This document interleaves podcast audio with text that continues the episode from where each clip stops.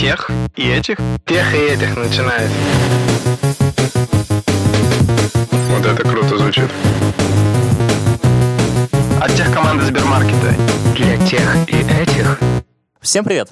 Это подкаст для тех и этих от тех команды супермаркета и студии Терминвокс. В этом подкасте четверо ведущих, и здесь мы обсуждаем, как устроены крупные технологические компании, почему они стали гигантами или не стали, и сегодня мы обсудим компанию Замата прямиком из Индии. Но для начала представимся. Так как мы сегодня с вами говорим про компанию из Индии, и нужно как-то представиться по-необычному, как это мы любим, давайте представимся, как будто бы мы с вами это какое-то блюдо из индийской кухни, например, карри. Ну, знаете, карри, рис, остренькая еда. Вкусненькая. Да-да-да-да-да, давай, давай. Меня зовут Олег Федоткин. В Сбермаркете я занимаюсь платформой для сервисов, для монолитов, для тестирования, для машинного обучения, для данных. А если бы мы разбирали на примере карри, чем я занимаюсь, я бы занимался, а, наверное, изготовлением вот посуды для приготовления карри, ну, то есть воком.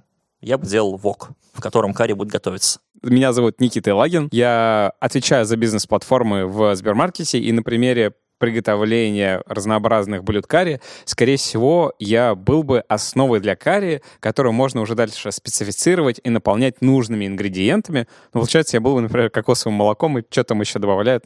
Собственно говоря, из чего эта основа состоит? Наверное, рисом. Тоже как самая базовая штука, поверх которой вы уже строите то блюдо, которое вы хотите. Всем привет! Меня зовут Семен Мацепура, и в Сбермаркете я отвечаю за бизнес-вертикали. Такие, например, как доставка продуктов из магазинов или готовой еды из ресторанов. А если говорить про блюдо карри, как мне подсказал Никита, а, я был бы начинкой этого карри, как, например, мясная какая-то курица или баранина, или что-то овощное типа кабачков. Всем привет, меня зовут Дим Бабулев, и я вице-президент по технологиям в Сбермаркете.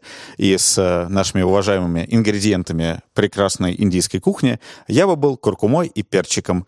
Тот самый специи, которая делает блюдо таким, каким оно должно быть. Если вам нравится наш подкаст, то ставьте лайки, подписывайтесь на нас на Ютубе, на Яндекс Музыке, где вы нас слушаете или смотрите. И давайте поговорим про книгу, которую мы разыграем в этом эпизоде. Это одна из моих любимейших книг, проект «Феникс», который я рекомендую всем и каждому. Вот парни соврать не дадут, а, насколько я люблю и насколько я ее рекомендую абсолютно любому менеджеру от Семлида до, до, до кого угодно. Там есть рецепты для карри? Там есть рецепты, как устроить команду и как сделать так, чтобы команда успевала перформить, не выгорала, поставляла ценность в срок. Не и пригорала. С качеством. И не пригорала тоже. И саспенс неплохой. ИСА — это фактически художественная литература, там есть сюжет, да, это не просто сухая выжимка, поэтому книга «Мое почтение» читать надо. Как ее именно выиграть, вы узнаете в конце выпуска. А теперь давайте к компании Замата, но начнем мы чуть-чуть издалека. А можно совсем начать издалека. Олег, да почему Индия-то? Ты же вроде у нас тут специализируешься по Японии, что-то Китаю, а тут внезапно бац, и Индия. Растущий рынок, Олег э, за трендами следит. Дико растущий рынок, и вот для нас с вами Индия сейчас — это вот страна, которая начинает бурно расти, ну, уже лет 20, 30, 40 как, но если мы отмотаем чуть-чуть назад и окажемся в 17 веке, а, Чуть-чуть. чуть-чуть назад, буквально чуть-чуть, угадайте, вот есть мир 17 века, это примерно 1600, там, давайте про 15 год поговорим, когда приплыла Ост-Индийская компания в Индию непосредственно. Какой процент населения Земли проживал в Индии? 50. Ну, не так много. Нет, ну смотри, весь мир, и думаешь, половина в Индии, там еще Китай. Ну ладно, 9%. ладно. процентов. 9%. 20. Я думаю, процентов 6. 20.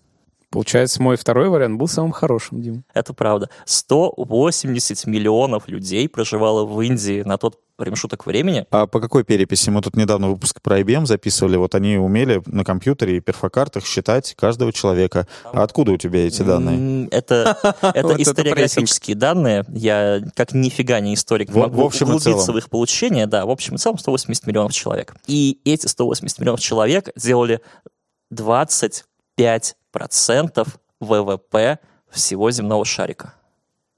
То есть четверть ВВП, и примерно столько же Китай на самом деле. Ладно, тут второй вопрос, как это было посчитано, ну ладно, поверим. Опять же, это, и, это история, здесь я вот умываю руки, я дилетант в История истории, Олега просто, Федоткина. просто ее я сильно люблю, поэтому все это знаю. Потом приплыли туда англичане, основали Ост-Индийскую компанию, весело грабанули всю страну и превратили его в страну третьего мира, но про это вам расскажут в других подкастах. Сейчас Индия — это суперэкономика, мега развивающаяся, но Индия бывает разной. И давайте я вас познакомлю вот с той Индией, про которую мы сегодня говорить не будем, а, но которая в целом есть и которая прямо сейчас живет. Во-первых, такие фан-факты об Индии, три штучки. Фан-факт номер раз. Есть город Мумбаи, знаете его, в Индии, в котором есть район, который называется Дхоби-Гхат, в котором происходит подавляющее количество стирки в городе Мумбаи. Вы сейчас такие, чего? Смотрите, туда люди приносят одежду, чтобы ее постирали вручную. И это могут быть как и бедные слои населения, так и средний класс. Более того, часть крутых отелей ну, про 5 звезд тоже стирают одежду в районе Дхоби Гхат. Там ее стирают руками, ну, никаких там нет машинок, это не прачечная, это просто огромный район, ну, район прачечная, в котором люди специализируются на стирке вещей руками. Это современная идея. Так, Подожди, подожди, а почему они там все руками стирают? Потому что это выгодно. Э, можно платить людям в районе 2 долларов в день, чтобы они за тебя А, типа стирали. электричество дороже, короче. Конечно. Опять же, это амортизация стиральной машины, это помещение, это ну, Это, много это всего. покупка самой стиральной. Да, Стирают они покупка. там в реке? А там какие-то каналы у них есть, я видел, Там, смотрел. каналы еще Ой, мне есть страшно было бы, если бы мои вещи стирали в этих каналах, круглые. которых стирают вещи со Да, всего то есть, Мумбаи. прикинь, ты такой пришел в отель крутой пятизвездочный, отдал свои рубашки там просто из э, тончайшего хлопка Заплатил какого-то. за это 50 заплатил долларов. за это денег, да, и их просто начали стирать. Вот там, как они их сушат, я смотрел, они просто берут рубашку и бьют ей об камень. Тишина по всем рубашкам мира, которые были так постираны. Это факт номер раз. Факт номер два. Есть район Дахарави. Это определенное, в том числе, наверное, историческое место, но вообще-то огромнейшие трущобы, в которых проживают какие-то невероятные толпы людей за стройкой стена к стене.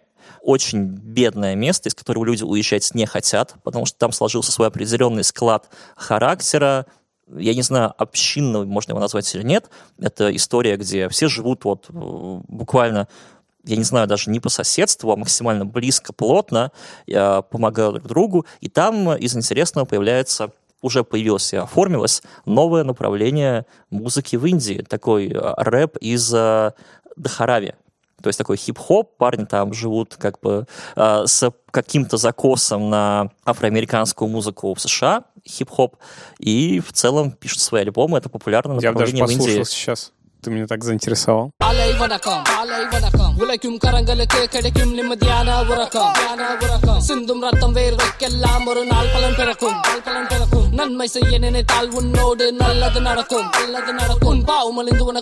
Мне кажется, я как большой любитель рэпа, не стирки, я думаю, чтобы нашим слушателям и зрителям было чуть более, ну, как бы, понятно, о чем мы говорим. Мы говорим о Мумбаи.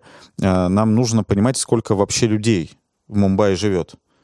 Мы узнали о 180 миллионах на момент э, 17 века, да? А вот э, про времена, которые ты говоришь, сколько людей? Без агломерации 12 миллионов проживает, а с агломерациями, я думаю, там легко добить до тридцатки. Легко. Потому что, опять же, это очень такая застройка, ну, плотная. И в этих реалиях в 2008 году создается компания Zomato двумя людьми, предпринимателями, выпускниками IIT. Это вот как есть MIT в США, а в Индии есть IIT. И фан-факт, попасть туда сложнее, чем в MIT. Конкурс выше. А процент принятия людей в MIT 6 с копейками, а в IIT не дотягивает даже до 1%. Так подожди, а это потому что большое, соответственно, Большой количество конкурс, населения? и много людей конкурс? туда пытаются. Но это же не да, значит, попасть. что это сложно. Ну, Не то факт. есть это Ну, просто про процент да, попа- сложнее. попадания. Ну, нет, это говорит о том, что если ты средний абитуриент э, IIT, у тебя меньше шансов туда попасть. Да. Но это не значит, что это сложнее. Хорошо, ты прав. Душнило. Интересно, как они ее основали, что их сподвигало на... из чего они вообще начинали. У них там рядом с э, местом, где они работали, был кафетерий, в который они приходили и заказывали туда Ну, заказывали там поесть, то есть это просто кафеха. Карри. Наверное, карри, кстати, любили покушать. И там, в этом кафетерии, была огромная очередь, и было мало меню. То есть вот меню в заведении одно. Знаете, когда вот вы приходите толпой большой компании в заведение, там одно единственное меню лежит на столе. Вот у них было то же самое. И они подумали, так-так-так, а что если мы сфоткаем меню и запилим мобильное приложение или веб-страницу с этим меню?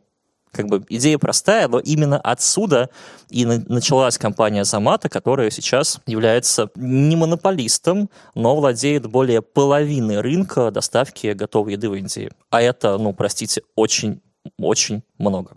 Компания а, потом начала заниматься доставкой продуктов из э, ресторанов и начала бурно, бурно, бурно расти. За 9 месяцев она уже стала прям бизнесом-бизнесом, то есть из там стартапа про одну веб-страницу она стала за 9 месяцев прям бизнесом-бизнесом. Но а, между Замата и супермаркетом гораздо больше общего, чем вы думаете. То есть первое, что общее, это примерно сопоставимый Они тоже на Руби пишут?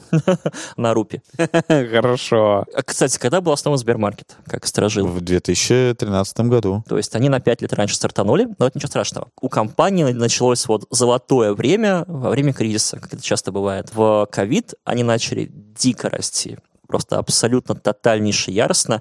Плюс они открывают новое подразделение, которое называется Замата Маркет, которое доставляет уже не готовую еду, а продукты. То есть Сбермаркет мы начали доставлять сначала продукты, теперь готовую еду, а не наоборот. И сейчас а, компания Замата пришла к тому, что у нее прибыльность крутится возле нуля. То есть за 2024 год, скорее всего, по отчетности она будет там плюс-минус в ноль. То есть парни Вообще вышли говоря, неплохо для рынка Это доставки неплохо. еды. потому что ее оборот составляет практически 3 миллиарда долларов. И, а это чисто Это- рынок Индии локальный. Это 210 миллиардов рублей. Это 210 миллиардов рублей. Что-то Не так уж и много. не так уж и много. Смотрите, опять же, помните, мы начинали с описания Индии с э, зарплаты 2 доллара в день, и когда у тебя население зарабатывает немного, ты даже на больших охватах ну, зарабатываешь тоже не космические деньги. Работая на людей, которые получают мало, ты не можешь лупить ценники там 5 долларов за доставку.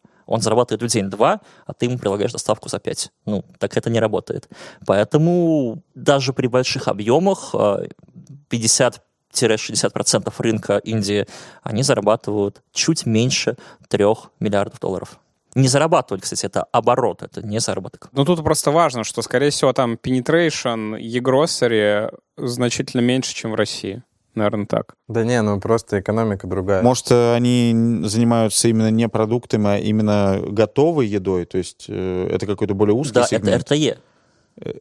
То есть они, смотрите, давайте еще чуть-чуть Все равно соразмерно, их в 10 раз больше. Индия в 10 Соразмерно. А почему так сейчас скатились бурное обсуждение? Мы, Сбермаркет, ну, в прошлом году 103 миллиарда рублей. В этом будет сильно больше, да? Но уже сравнимые цифры с Замата, на самом деле, хотя мы, у нас охват не далеко не Замата. Да, у нас э, население в России сильно меньше, и для меня большое удивление. Конечно, да, мы большие молодцы, мы в Сбермаркете в этом году новую бизнес-вертикаль открыли. Начали по, помимо продуктов да, питания заниматься доставкой готовой еды из ресторанов. Классная новость. Мы растем, но это все еще там не дилбрейкер, так скажем, да, в нашем общем обороте. И вот э, вопрос, что мы соизмеримы, учитывая, что население наших стран э, отличаются раз в 10, э, для меня, конечно, большая Ну, я думаю, тут два большой фактора. вопрос. Первый, что просто penetration, то есть объем рынка готовой еды или просто э, продуктов э, для дома из обычных магазинов, он в случае России через электронную коммерцию идет в куда большей степени, нежели чем в Индии. Это, наверное, первый фактор. А второй фактор — это просто э, зарплаты и средняя стоимость еды. Я думаю, вот эти два фактора могут, суммировавшись, дать вот это вот x10 буквально. Не так корректно сравнивать две экономики и две компании без этой цифры. В 2022 году компания Замата доставила 535 миллионов заказов. Как ты говоришь, Олег, мое почтение. Мое почтение Замата. Замата. Да, потому что, конечно, у нас цифры существенно меньше. Нам, по-моему, около 7 лет потребовалось на достижение первого миллиона. по-моему, там рост уже был как вот клюшка, как все любят в кино. Экспонента. Там, да, 6 клюшка, так круче звучит. Э, 6 месяцев второй миллион, и дальше мы полетели вверх. Но сколько ты сказал, Олег? 535. 535. Это 535 за год. средний чек. вот это Считайте математики да, в комментах. Считайте средний, чек. Да. И он получается не то чтобы прям космос, но открытые данные в интернете, они вот такие. Возможно, что-то где-то ошибается. Поправьте нас в комментах, если мы не правы. Но а, как они росли? То есть в ковид а, выросли, открыли вертикали, направление, окей. Но вот смотрите, мы в Сбермаркете не купили ни одной компании. Ну вот, мы все делаем сами. У нас есть какие-то решения коробочные, но в целом мы изобретаем Ну, все сами. Мы хотели. Дело в том, что в момент, когда мы росли, были какие-то потенциальные либо конкуренты, либо партнеры, которые мы рассматривали для покупки. И каждый раз, э, имея большую технологическую базу, мы понимали, что нам выгоднее, дешевле и более, самое главное, эффективно построить это внутри. И тут, наверное, просто так звезды не сошлись. Не то, что мы на это так не смотрели. Просто вот новый рынок, новые технологии доставки, и они были все примерно вот у конкурентов, которые есть. Мы компании рядом с нами.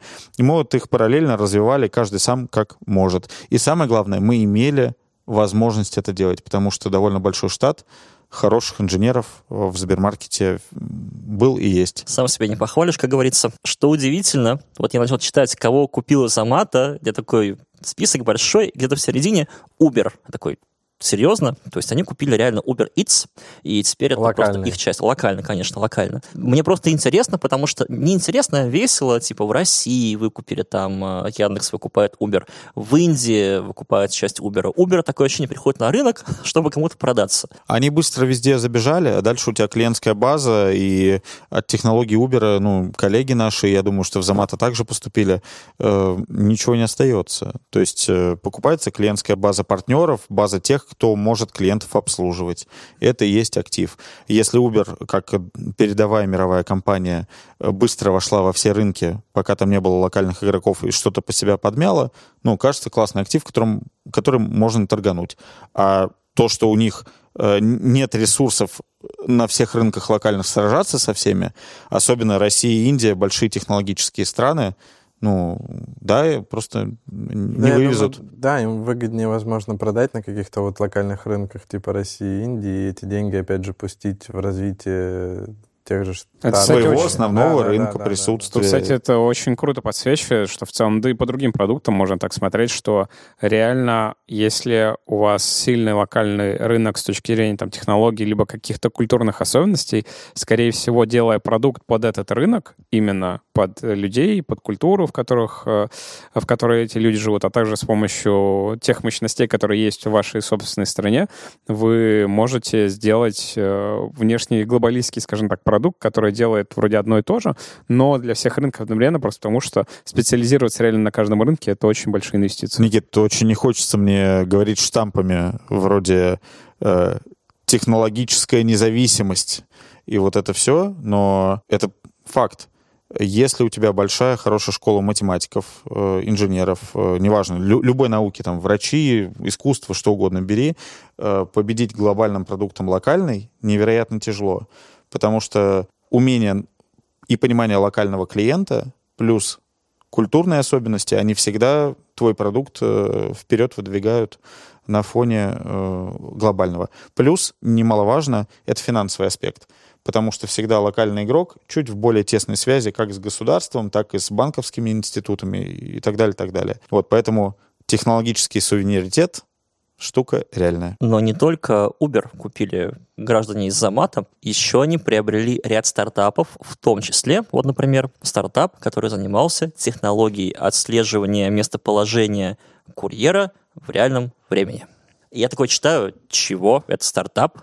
Это прям компания? Ну, типа, да, это не rocket science, как будто бы, я не знаю, Семен, за, за- за вопрос- сколько у нас это было сделано на мобиле? Ну, Мне кажется, под ключ такое можно за месяц вполне сделать и отполировать. Но тут вопрос, опять же... Ты еще две недели будешь при этом чай пить. Да понятно, тут вопрос, за сколько они купили. То есть, возможно, они условно, я сейчас условно говорю, там за 5 тысяч долларов просто по- покупали систем, которые очень хорошо склеили и поехали дальше, им это реально стало выгодно. То есть, и- или там цена вопроса покупки там несколько миллионов. То есть тут тоже нужно понимать. Или у них в этот момент еще не было специалистов, есть такое понятие, как эквихайринг.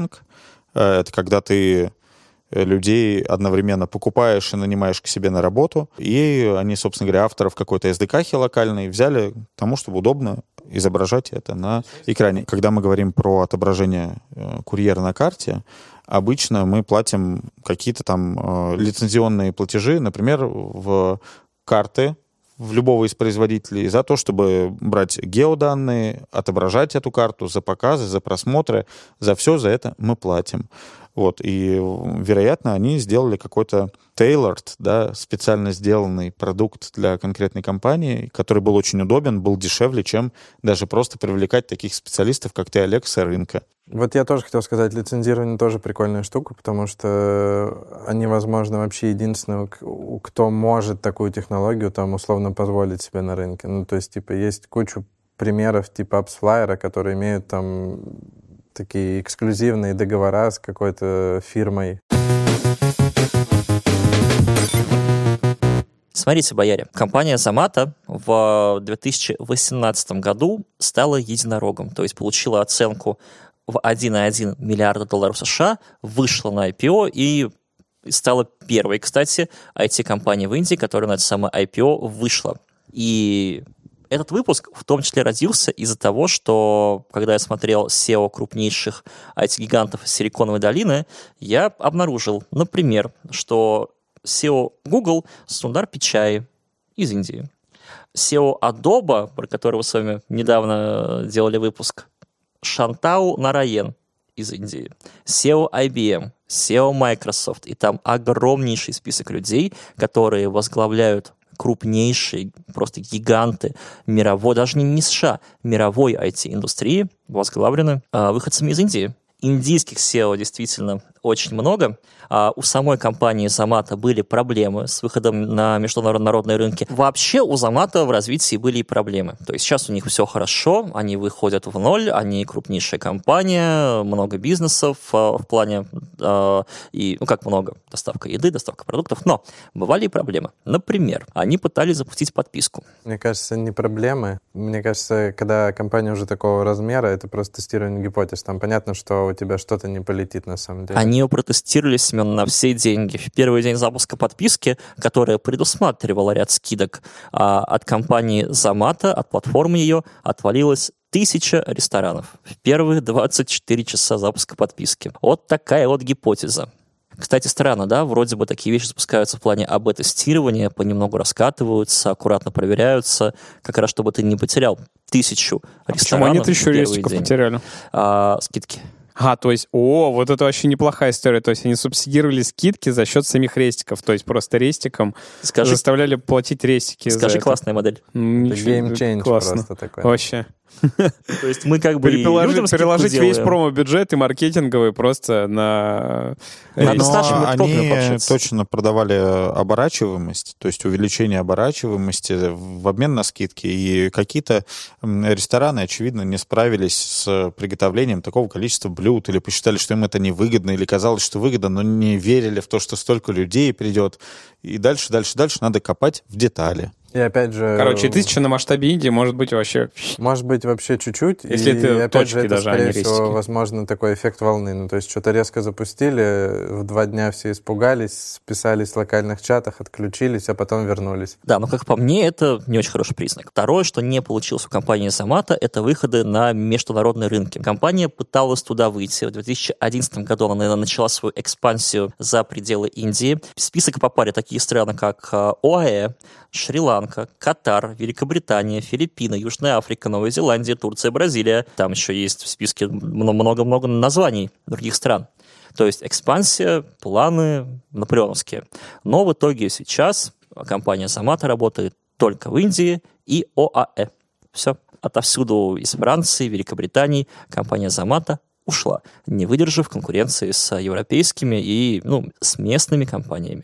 Ну, классическая, мне кажется, история. Какая-то любая локальная успешная такая доставка потом пытается закинуть невод на десяток, с десяток стран и потом сворачиваться. Вот какие не возьми, соответственно, из таких Удивительно, доставок. что они в ОАЭ еще живы. Мы-то говорим, как будто неожиданно, что ребята ушли с э, рынков других э, стран. А какие были предпосылки к тому, что они там закрепятся? Ну да, у них есть технологическое решение, оно есть у всех. Цена минимальная за оплату труда другая. Рынки другие, э, рестораны другие, клиенты Культура другие, другая. культура другая, все другое. Так и чё? Почему они должны преуспеть? Сравниваю с IKEA. Вот IKEA пришли в Россию. Тут другие потребности, другие материалы, другая логистика, другие склады, другие зарплаты, другие процессы, другое все. IKEA не должна была прижиться. А ведь прижилась. Тут важная специфика, специфика того бизнеса, о котором мы говорим. Это доставка, это очень важное слово, да, и еды. Это два вообще ключевых слова, которые очень сильно зависят от региона, и регион на них максимально сильно влияет, потому что тебе нужно нанимать определенный штат курьеров, да, тебе нужно его содержать, тебе нужно обеспечивать логистику, а также в целом вообще делать еду в каждой стране, это своя тоже специфика. У каждой там страны, очевидно, скорее всего, есть какое-то свое предпочтение в еде, опять же, там в каком-то ранжировании, в локальных там э, работе с рестиками и потреблении в целом. Но я думаю, тут больше история скорее про юнит-экономику, которую просто за счет оплаты труда очень сложно сводить. Когда ты глубоко разбираешься в конкретной стране, скорее всего, в ее налоговой системе, как там тебе, соответственно, заводить ребят, э, курьеров, как им платить, как их к себе устраивать, вообще говоря, сколько ты за это заплатишь. Эти даже технологические решения, Ну да. учитывая, что вот эта минимальная оплата труда в Индии и, например, в Великобритании разная, у тебя даже продукт другой должен быть. И, возможно, то самое преимущество, что есть у Икеи, например, какой-то дизайн-центр, какой-то базовый набор моделей, которые они продают по всему миру, да, это Икея, оно, она несет же не только э, изготовление, потому что локального производства очень много, там много именно дизайн решений, то тут главное преимущество центральное индийское, оно просто не работает. Почему? Потому что друг- другой софт нужен. Другой софт, он по-другому работает, по-другому интегрирован в инфру страны. Еще, Небось, другая эффективность даже на операционной платформы, диспатч должен по-другому работать. Ну, вот это И то, что ты рассказывал. Стартап GPS должен быть другим. Ну, в том числе. Нужно новый стартап покупать. Олег нам вне камер значит, поведал о том, что у Замата есть потрясающая фича, что вы можете набрать блюда из разных ресторанов, и вам их привезут. Это вообще В одном заказе. в одном заказе, да. Ну, то есть это вообще неведомая история для нашего рынка вообще. И это очень сложно сделать, потому что У нас у одной компании есть доставка из фудкортов, которая, ну вот, близко к э, батчингу. Наверное, да. Из фудкортов, да. Но там в целом очень понятно, как бы логистическая задача забачить с фудкорта, она куда проще, нежели чем э, на самом деле несколько рестиков взять. И, скорее всего, я, конечно, детально не погружаюсь, но предполагаю, что это работает, потому что там очень просто набрать большой штат себе supply, то есть курьеров, которые будут бегать, и вот этот оверхед, э, дополнительные расходы на то, что ты там, типа, пробегаешься курьером по нескольким рестикам, с оплаты курьера тебе все равно позволяет выходить даже в ноль. Но это, типа, с оплатой труда э, там в России, в европейских странах это вообще невозможно. Если мы возьмем европейские страны, там сразу же модель, я думаю, просто разламывается в щи, которая у них работает в Индии, что ну, тут вообще просто не работает с э, той экономикой, которую они построили. Вот, ну и получается, собственно говоря. Что не получается, выход в другие Получается, регионы. что не получается. Да. Поэтому сейчас они окопались у себя. И в целом у компании Заматов все хорошо, все прекрасно. И я бы хотел поговорить здесь о том, что привело их туда, куда они попали. Есть интервью с их основателем, из которого есть ряд очень спорных для меня тезисов. Я сейчас вам их озвучу. И скажите, пожалуйста, ваше мнение касаемо их. Первый я начну с таких лайтовеньких, и самое ядерное в конце бахну. Первое. Из двух состоит частей. Treat people like adults, то есть относитесь к людям как к взрослым. Второе. We don't tell people what role they will do.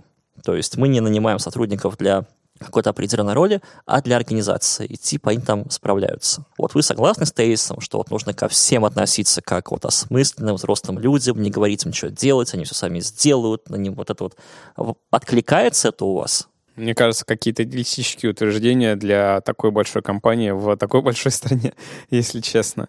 Конкретно ту команду зависит от уровня команды. Если говорить про ту команду, которую я себе хотел бы нанимать и хотел бы видеть, то, конечно, да. Но тут зависит от позиции, на которую ты человека берешь, э, сколько ты ему платишь и что ты от него, вообще говоря, ожидаешь. Если мы берем условного джуна, то странно от него ожидать, что он как бы как взрослый. То есть ему нужен ментор в любом случае, ему нужна помощь какая-то, чтобы состояться как профессионал. От него нельзя ожидать э, офигенных свершений, решений и большой самостоятельности. Инициатива Вполне. Ну, то есть, типа, ты нанимаешь людей в культуру, и, возможно, если вот эти его утверждения перефразировать не в какую-то профессиональную осознанность, а в какую-то культурную характеристику, что даже когда человек приходит без опыта в компанию, он все равно стремится к самостоятельности, к инициативе, к тому, чтобы делать что-то, привносить новые идеи, браться за что-то новое, учиться, обучаться и вообще быть самостоятельным. И это его какой-то такой вектор и целеполагание. Он может быть не самостоятельным с точки зрения тех задач, которые ты ему даешь, но вот у него внутри такой вектор есть, ты ему помогаешь, бац-бац, и, короче, вырастает крутой специалист. Мне кажется, это да. даже наоборот, он должен, ну, типа, взрослый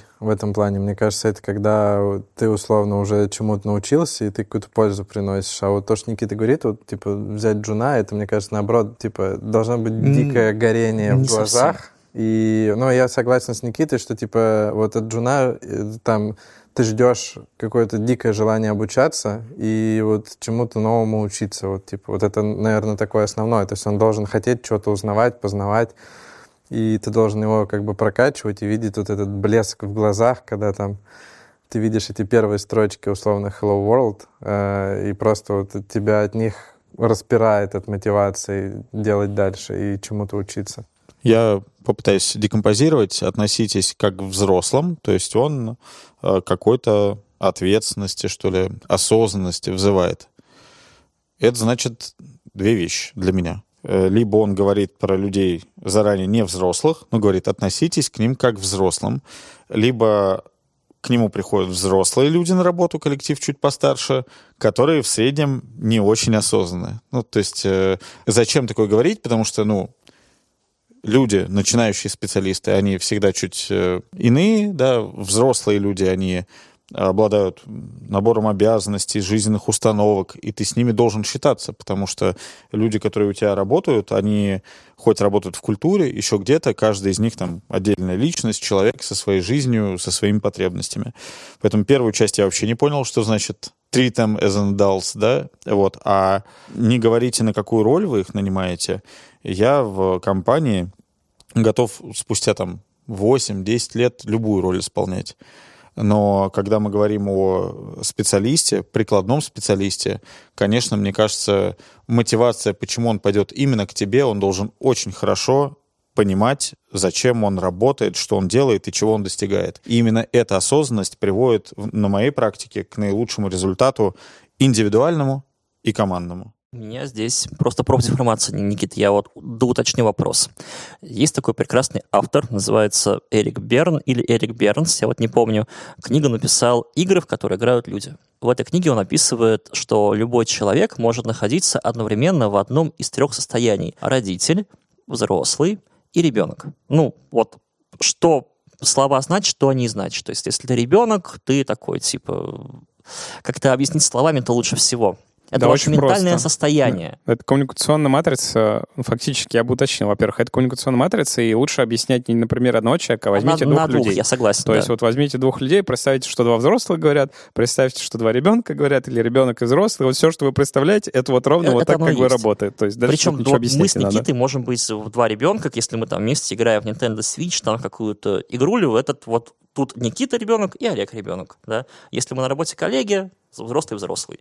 Если Никита меня чему-то учит, как правильно что-то делать, скорее всего, это родитель, ребенок. Или наоборот, vice versa, тоже работает. Так вот, я не согласен в корне с тем, что в любой момент времени нужно к человеку относиться как к взрослому. Точка. Едем дальше. За сим Поговорили. порешали, собственно За сим говоря. и порешали. Но это было топ-3. Топ-2. Подожди, а, типа ты с, топ-3 кон- у- с конца у- наверх утверждений, да. Топ-2. Пока не впечатляет, погнали дальше. Process makes an organization stuck. То есть, дословно, процессы заставляют организацию застревать. Мы в прошлом выпуске говорили о том, как есть хорошие примеры в больших enterprise компаниях, когда отдельная команда людей может нарушить какие-то правила и достичь успеха бл- благодаря этому быстрее, чем это возможно было бы, следуя процессу. Но в среднем, если бы процессов не было, этой бы организации и тех ресурсов, которые есть у этого коллектива, не существовало бы.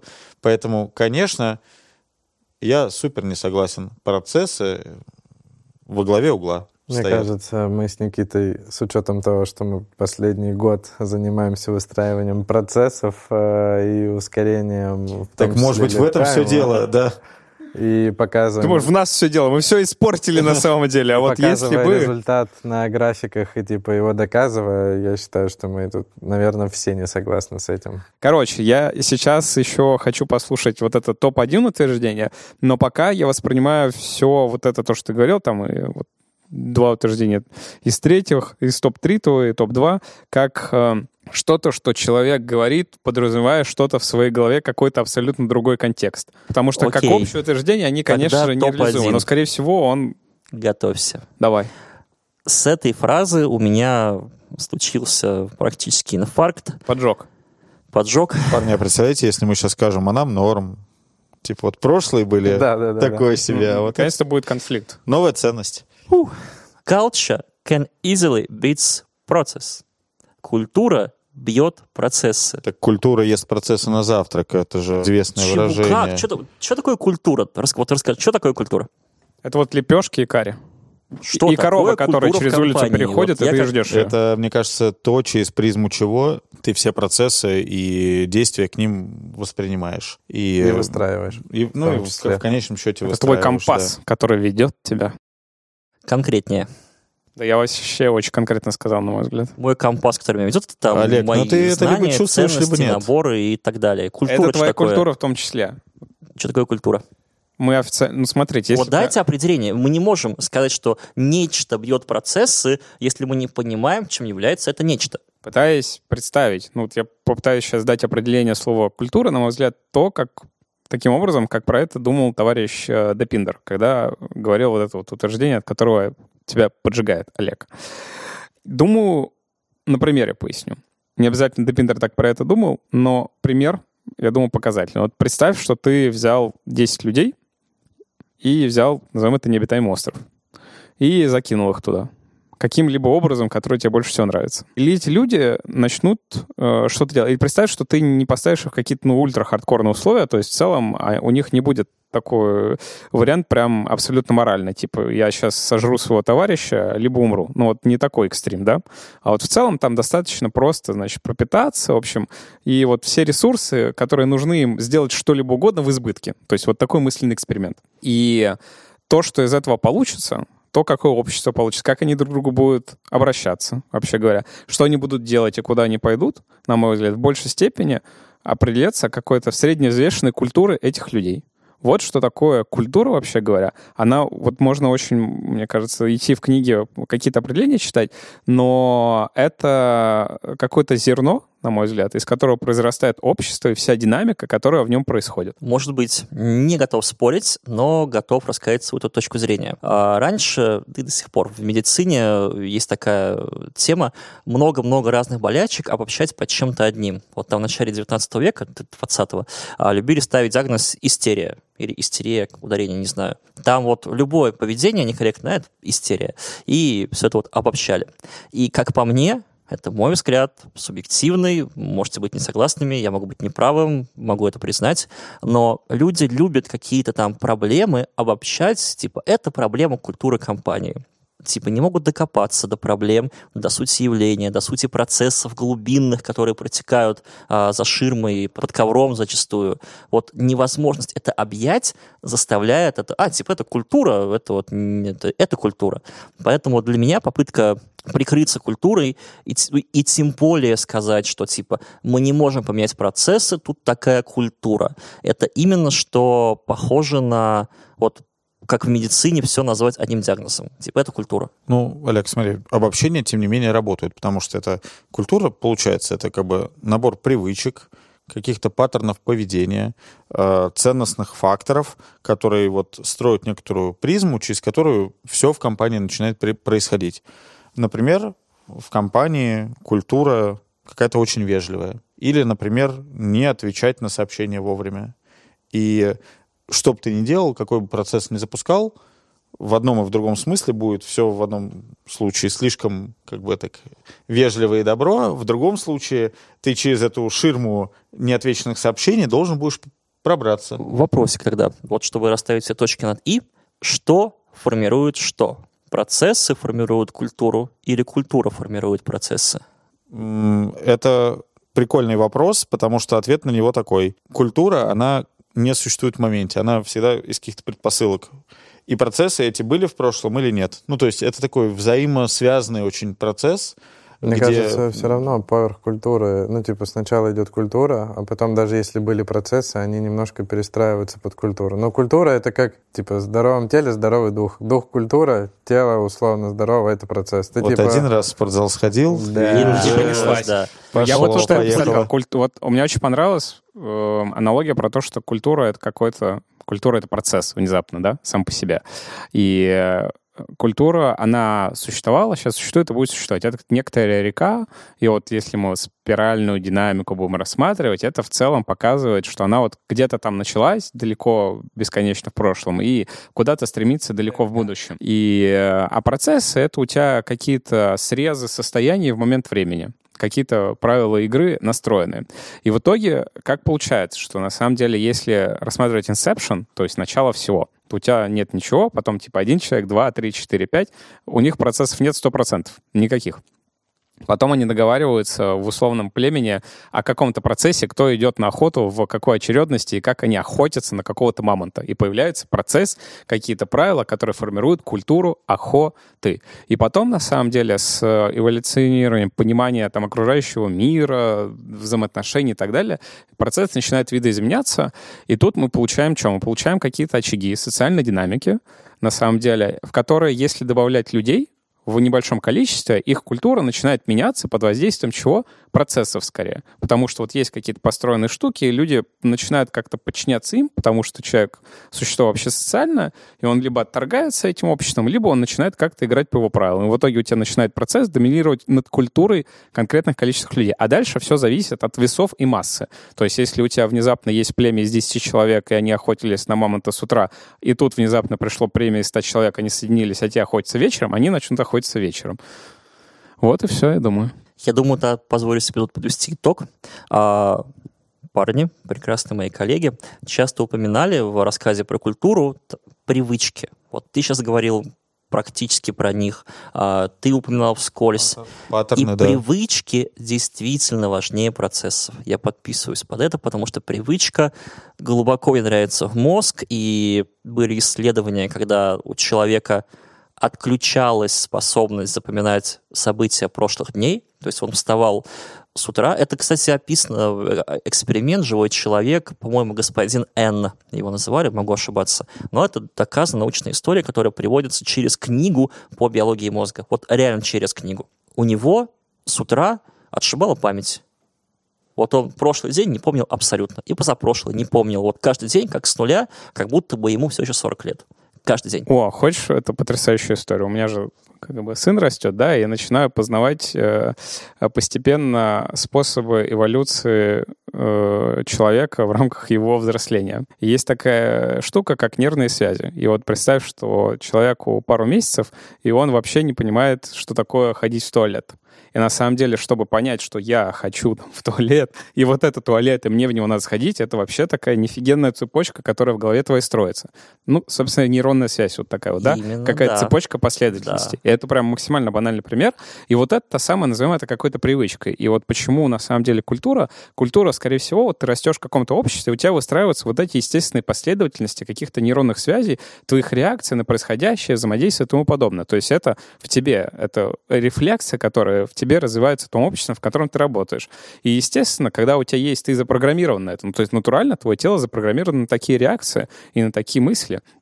И на такой как бы ответ. И тут тебя помещают какую-то компанию, в которой вот есть процесс, который на самом деле требует другой нервной реакции от тебя, а ты запрограммирован по-другому. Требуется время, чтобы ты перепрограммировался. Ну, либо ты там вообще не приживаешься в этом смысле. Поэтому если у тебя большая организация людей, у которой есть вполне себе конкретный паттерн вот этого, запрограммировано в них, это не то, чтобы что-то это, это прямо у них вот так, так работает. Вот мы все тут отойти, и запрограммированность самая ближайшая аналогия к этому. И тут, ну, типа, команда, так, надо переписать вот это все. А это Абсолютно. как бы не быстро. Это не то, что, типа, у нас бац-бац, типа, и в продакшн за 5 минуток комит сделал. Это не так. Именно.